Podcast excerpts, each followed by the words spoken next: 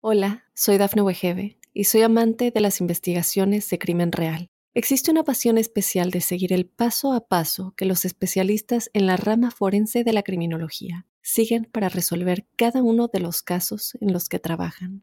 Si tú, como yo, eres una de las personas que encuentran fascinante escuchar este tipo de investigaciones, te invito a escuchar el podcast Trazos Criminales con la experta en perfilación criminal, Laura Quiñones Orquiza en tu plataforma de audio favorita.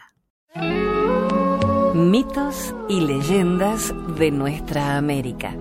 ¿Me acompañan? Soy Jenny de Bernardo.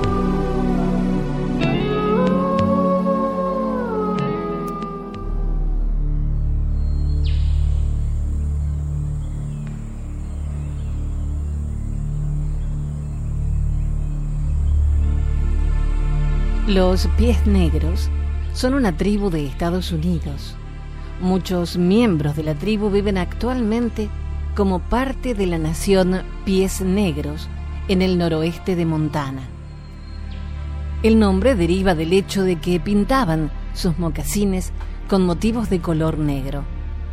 Los pies negros y otras tribus nómadas del continente americano vivían en tipis, tiendas fáciles de montar, plegar y transportar, que solían medir 3 metros de alto por 4 metros y medio de diámetro. De ellos vamos a compartir esta leyenda, los dos hermanos que se querían.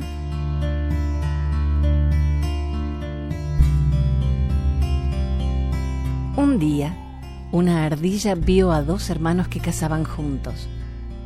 Trepó a un árbol invitándoles a que la siguieran. No tires, dijo el mayor que se llamaba Gamla. Es demasiado bonita. Voy a capturarla viva. El cazador subió por el árbol y desapareció entre el follaje. La atrapaste, dijo el más joven de los dos hermanos. Pero nadie le respondió. Un momento después, se oyó el ruido de una rama quebrada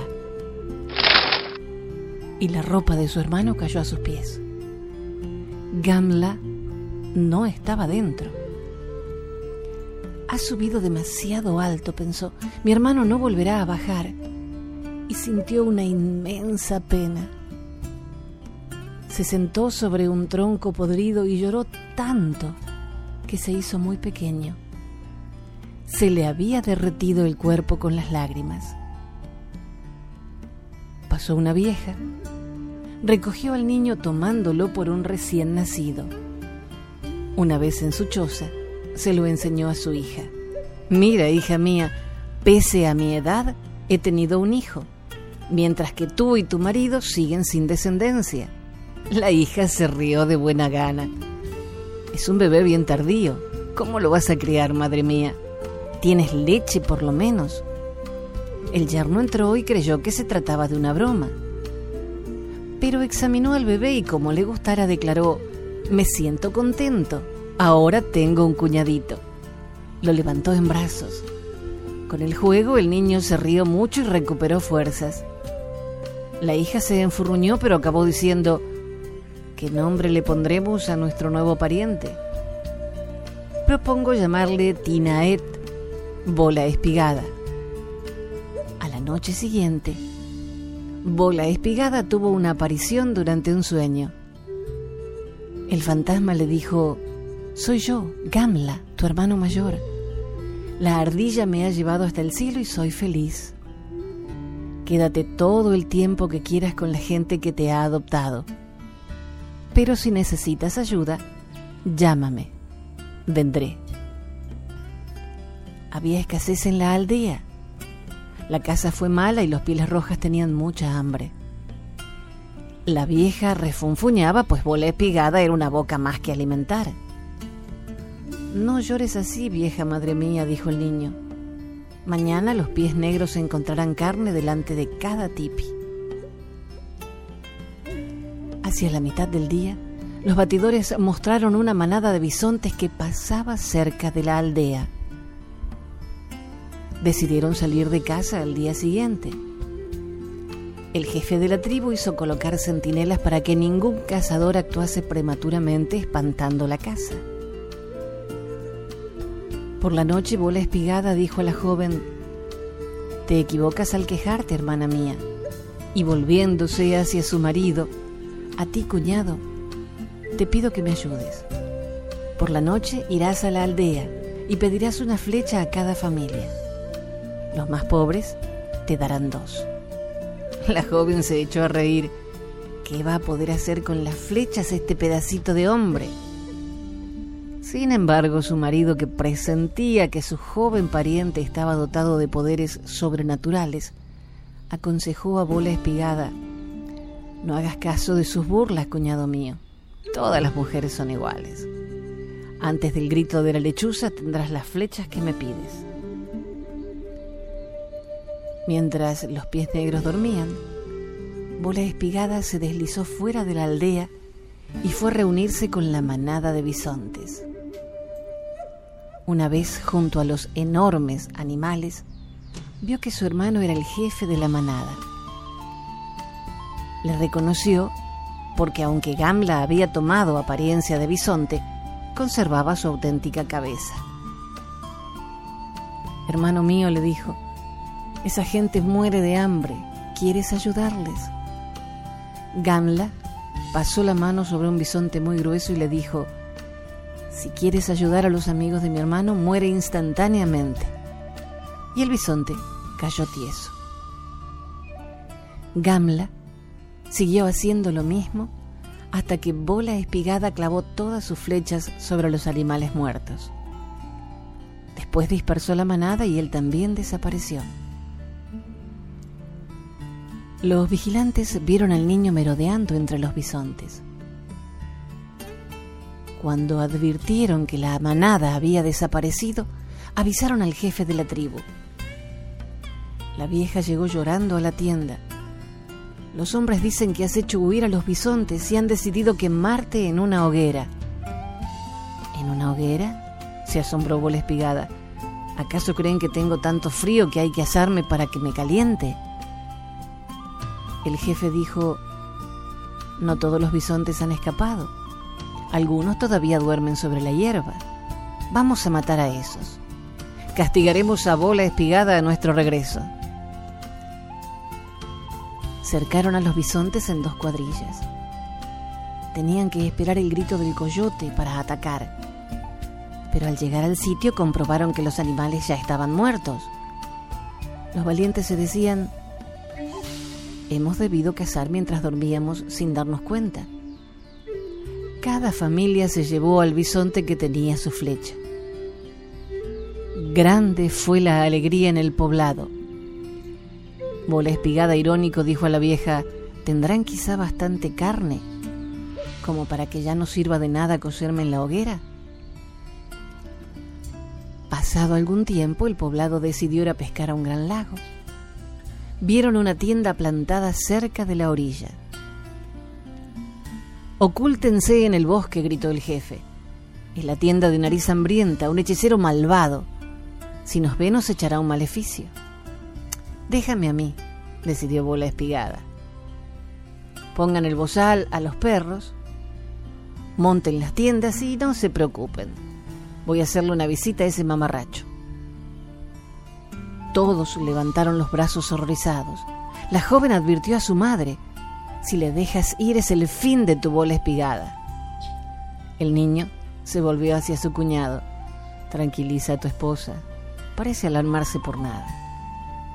Bola Espigada llamó suavemente a la entrada del tipi del hechicero y entró. Pasaba por aquí, viejo hurón, y pensé que me ofrecerías algo de comer. Nariz hambrienta, rechinó los dientes y dijo a su mujer, Vieja, Dale a este descarado el pescado cocido que guardaba como cebo. El niño comió. El hechicero que le observaba señaló, ¿quién eres tú para regalarte con ese pescado envenenado? Bola Espigada respondió simplemente, me gusta el pescado cocido, solo eso. Nariz Hambrienta añadió, yo también tengo ganas de devorarte, pero te voy a dar una oportunidad. Al menos, ¿sabes correr? no demasiado bien. Entonces, vamos a hacer una carrera. Si ganas, te perdonaré. El viejo corría tan deprisa que la hierba ardía bajo sus mocasines. El niño invocó secretamente a Gamla, su hermano que vivía en el cielo.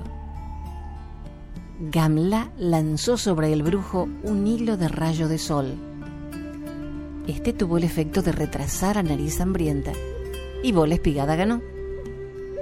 El brujo dijo para excusarse, bebí demasiada agua esta mañana, me siento un poco pesado. Ven, vamos a sentarnos que tengo mucho calor. Se abanicó y el aire se hizo tan frío que el lago se. En efecto, hace mucho calor, asintió el niño. Se abanicó y a su vez el frío se hizo tan vivo que los ojos del viejo estallaron. El viejo fue a sentarse en su tienda. Bola Espigada atrapó una rana. La atrapó y regurgitándola dijo, ¿Eres capaz de hacer lo mismo? El otro se tragó la rana. Cuando la tenía en el estómago, el niño batió palmas y la rana empezó a hincharse. El malvado hechicero Hipoto se ojadió, el vientre se le puso enorme. Bola espigada salió. La vieja mujer del brujo corrió tras él. Salva a nariz hambrienta y seré tu mujer. Estás loca. Todavía no soy lo bastante viejo como para casarme contigo. Entonces, ayuda a mi marido, apenas puede respirar. El niño volvió sobre sus pasos. Se inclinó sobre nariz hambrienta y cantó, Gamla, hermano mío que estás en los cielos, ayuda a este hombre en relación a sus méritos. Un trueno sacudió el tipi una voz procedente de las nubes ordenó, Ranita, ciérrale la boca a ese despreciable nariz hambrienta. El viejo murió y volvió a oírse la voz. De esta forma, vieja, tu abominable esposo ya no necesita respirar. Al regresar al campamento, se asombraron al ver que Bola Espigada aún seguía con vida. ¿Has visto realmente a Nariz Hambrienta? le preguntó su cuñado. Pues claro, el brujo se mostró incluso muy amable. Me dio de comer y jugamos juntos. Entonces, los pies negros comprendieron que Bola Espigada estaba aliado a una fuerza sobrenatural. Creció y todas las jóvenes de la tribu quisieron casarse con él. Su madre adoptiva le dijo un día, mañana te presentaré a tu futura esposa. La he elegido entre las más feas para que a nadie se le ocurra robártela. Pero al día siguiente, Bola Espigada había partido.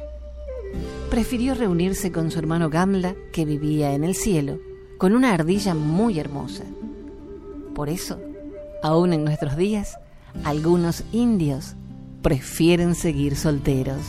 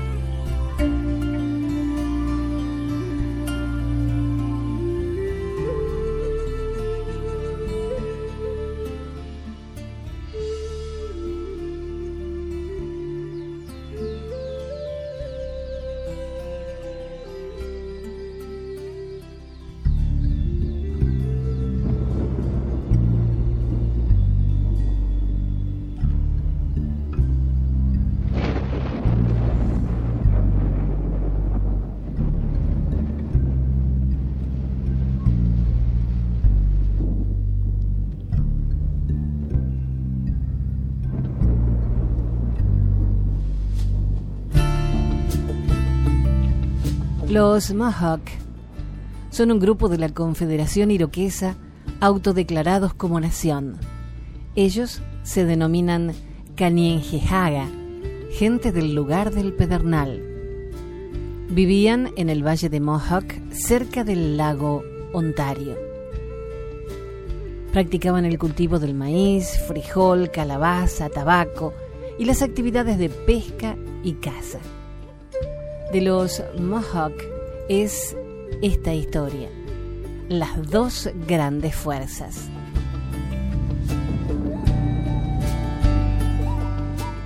Una buena mañana, dos extranjeros llegaron a la aldea de los Mohawk. Uno venía del norte, el otro llegaba del sur. El primero se llamaba Fuerza Irresistible.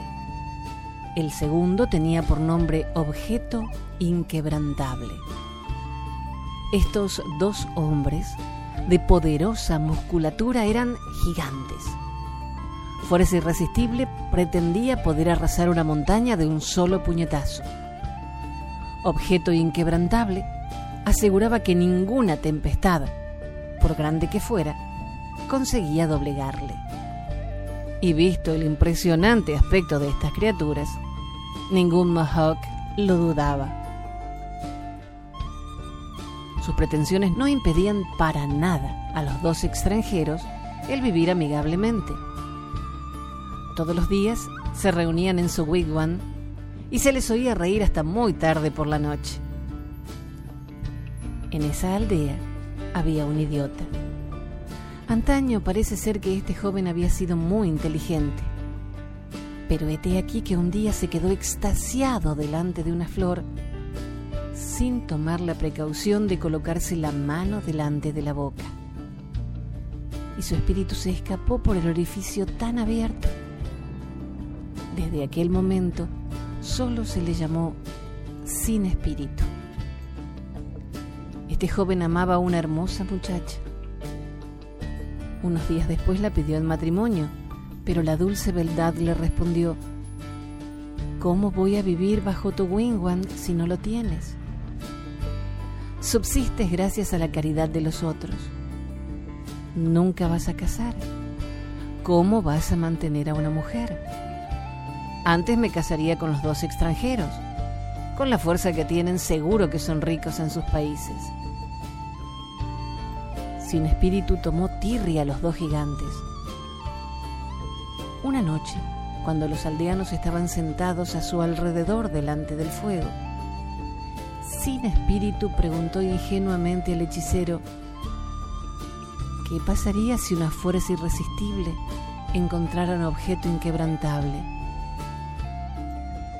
El hechicero no supo qué responder. Sin embargo, algunos afirmaron que nada podía resistir a una fuerza irresistible. Otros aseguraban que nada podría quebrantar a un objeto inquebrantable.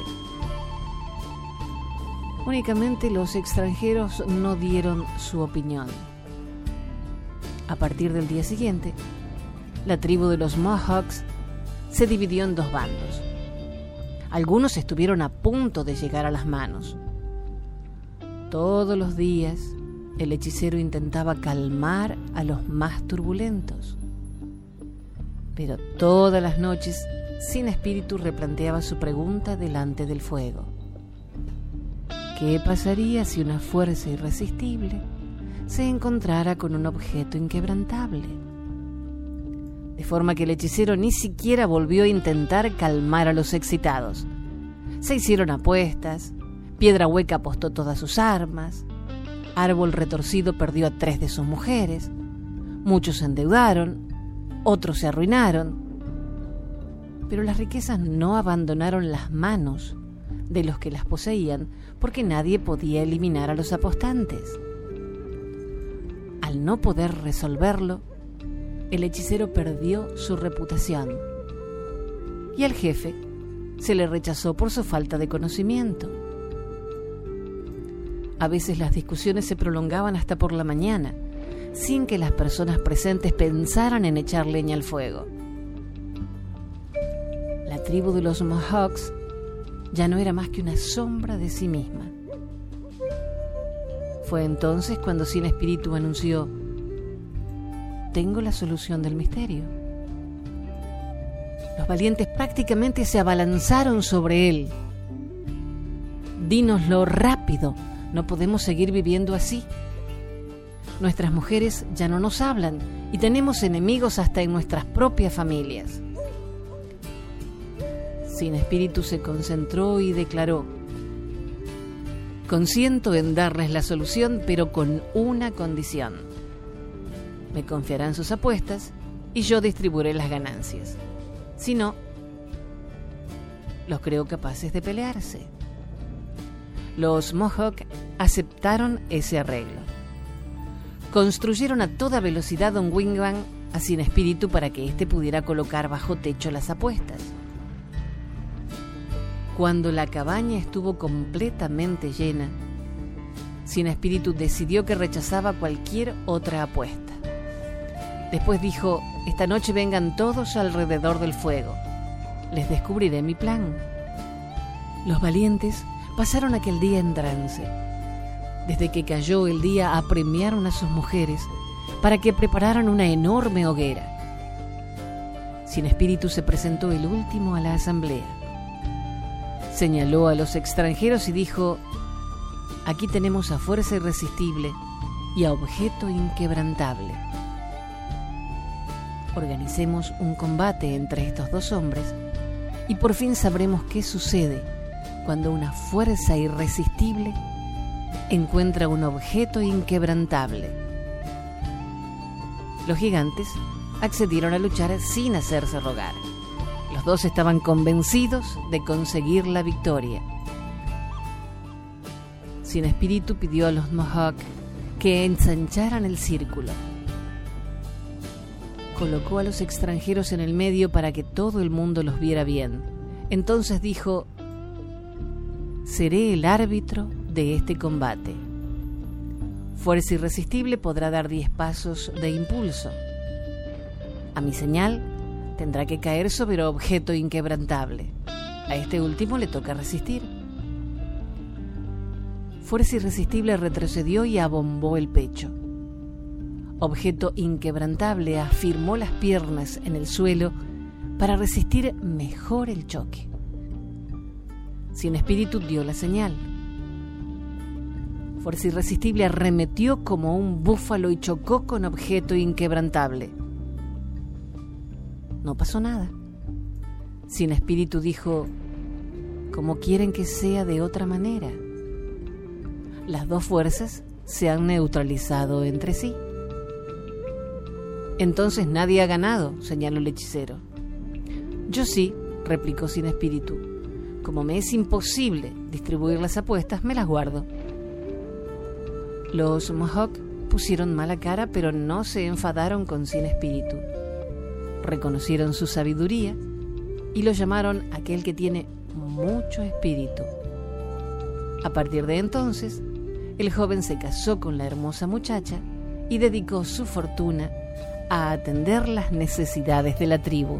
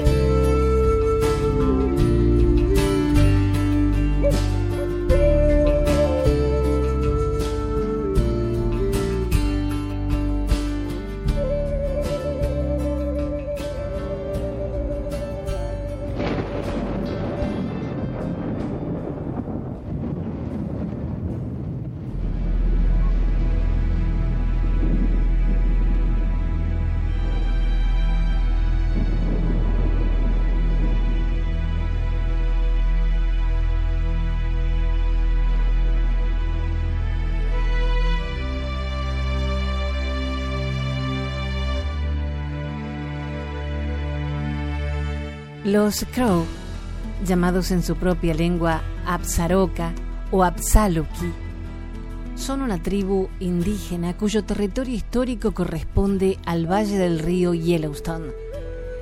En la actualidad habitan en una reserva al sur de Billings, en el estado de Montana. El nombre nativo de la tribu, Absaluki, ha sido traducido como pueblo de los cuervos de donde se le conoce en muchas lenguas como Crow. También es traducido como hijos del ave de pico largo, nombre dado a ellos por la tribu Idatsa, emparentada con los Crow.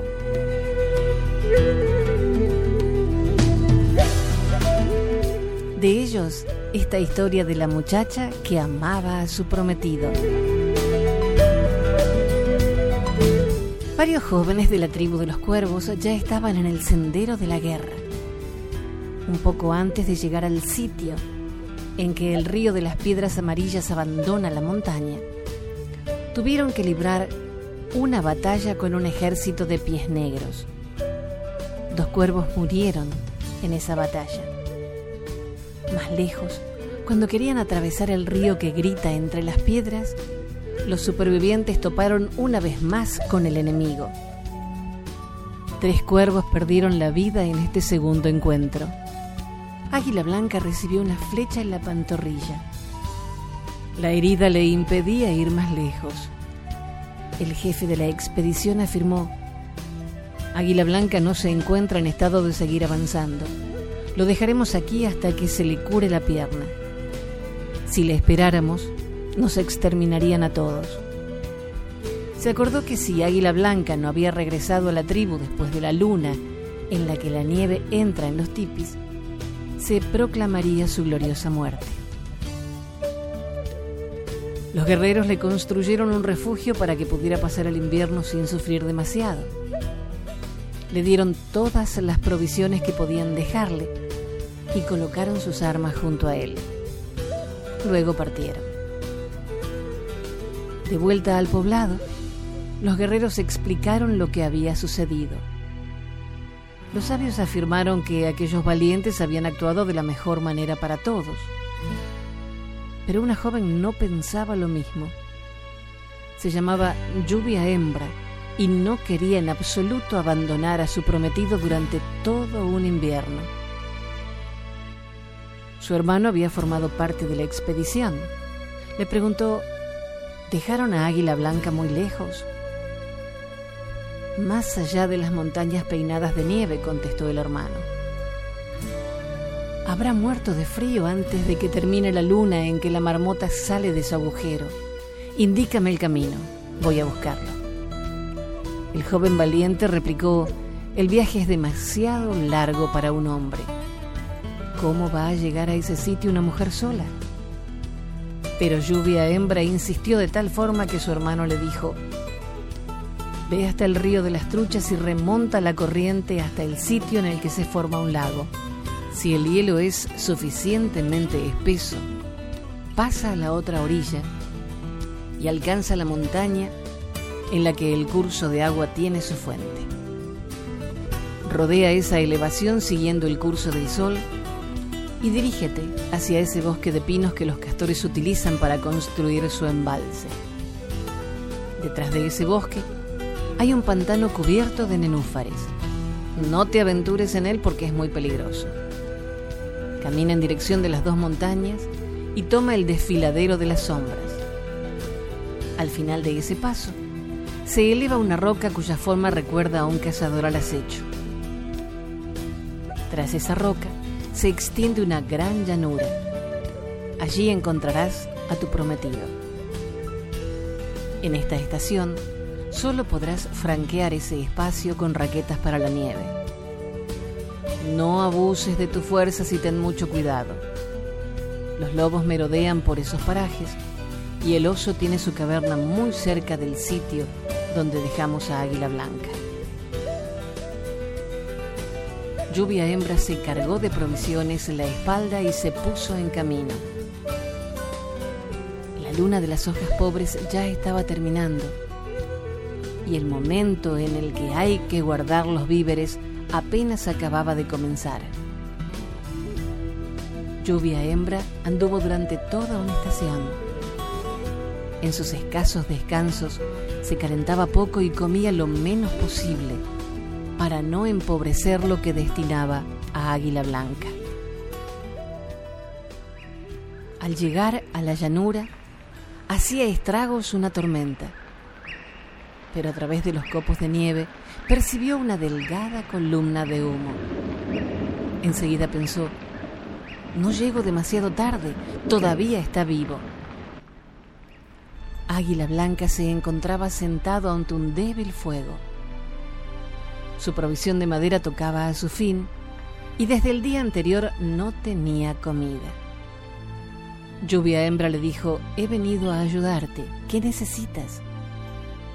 Tengo frío y hambre, contestó el joven valiente. Cuando la mujer reanimó el fuego y le dio de comer a Águila Blanca, puso tierra virgen sobre su herida.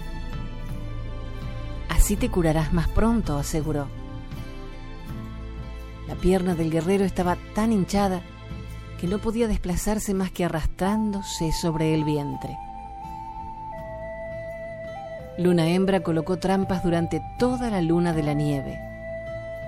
De vez en cuando capturaba un zorro o un castor.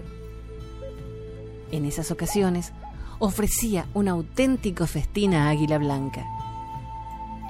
Pero la mayor parte de las veces no conseguía arrancar a sus provisiones más que una rata almizclera.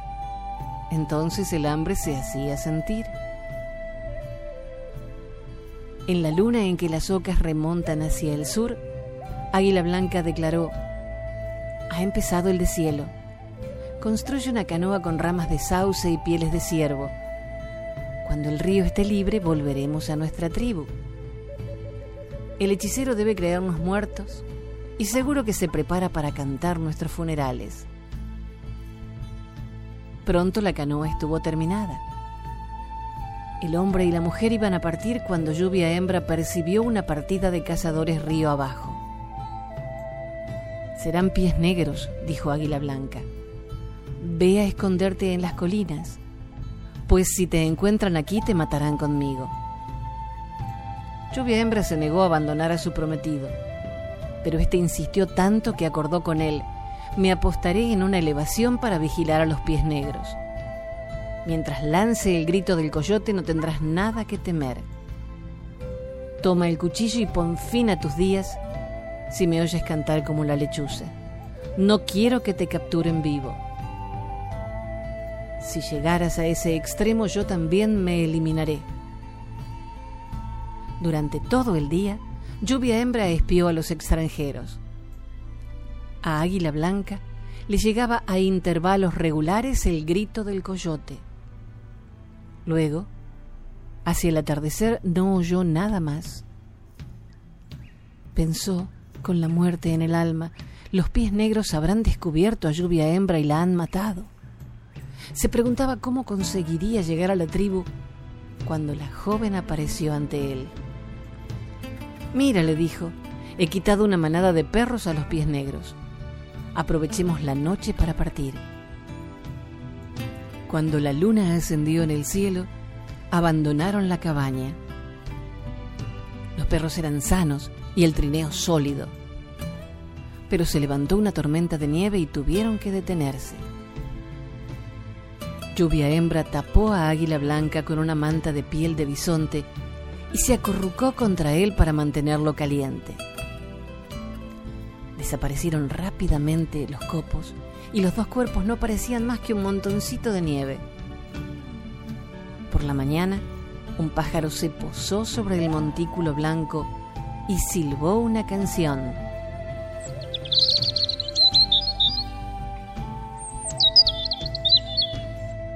Así los jóvenes supieron que la tormenta había pasado. Pero cuando salieron de su refugio, vieron que el tiro de perros había desaparecido. No importa, dijo Lluvia Hembra, sube a mis espaldas, yo te llevaré. Aunque transportaba una carga tan pesada, Lluvia Hembra consiguió caminar tres días. Al alba del cuarto, llegó por fin a la aldea de los cuervos. Esa misma noche Águila Blanca contó a toda la tribu lo que lluvia hembra había hecho por él. La historia gustó tanto que quedó para siempre en sus memorias. Desde entonces, cuando un cuervo necesita ayuda, llama a su mujer o a su prometida.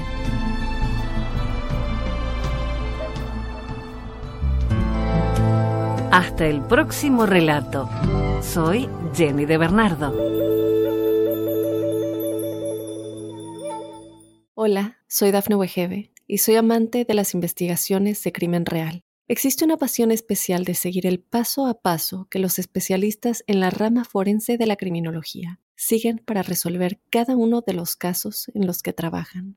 Si tú, como yo, eres una de las personas que encuentran fascinante escuchar este tipo de investigaciones, te invito a escuchar el podcast Trazos Criminales con la experta en perfilación criminal, Laura Quiñones Orquiza, en tu plataforma de audio favorita.